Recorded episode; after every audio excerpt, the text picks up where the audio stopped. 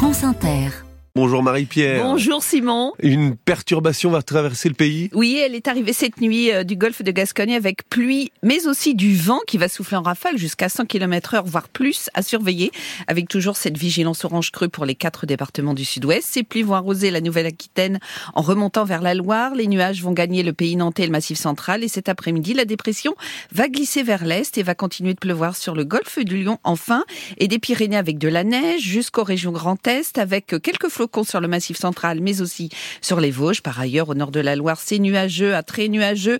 Quelques averses encore au nord de la Seine, mais ça se dégage déjà sur les côtes de la Manche. Et euh, cet après-midi, grâce à une poussée anticyclonique, ça va se dégager sur un large quart nord-ouest. Et dans le sud-est, ça restera voilé avec quelques brouillards ce matin, avec euh, donc un grand voile qui sera de plus en plus laiteux jusqu'à la Corse. Et les températures proches des normales? Oui, peu de gelée, euh, si ce n'est en montagne ou quand la nuit a été dégagée, comme vers la Provence ou dans le Gard. Il fait moins 2 au Puy du Loup, contraste avec les 14 euh, au Pays Basque et 13 à Solène-Sara. Et cet après-midi, ça va baisser.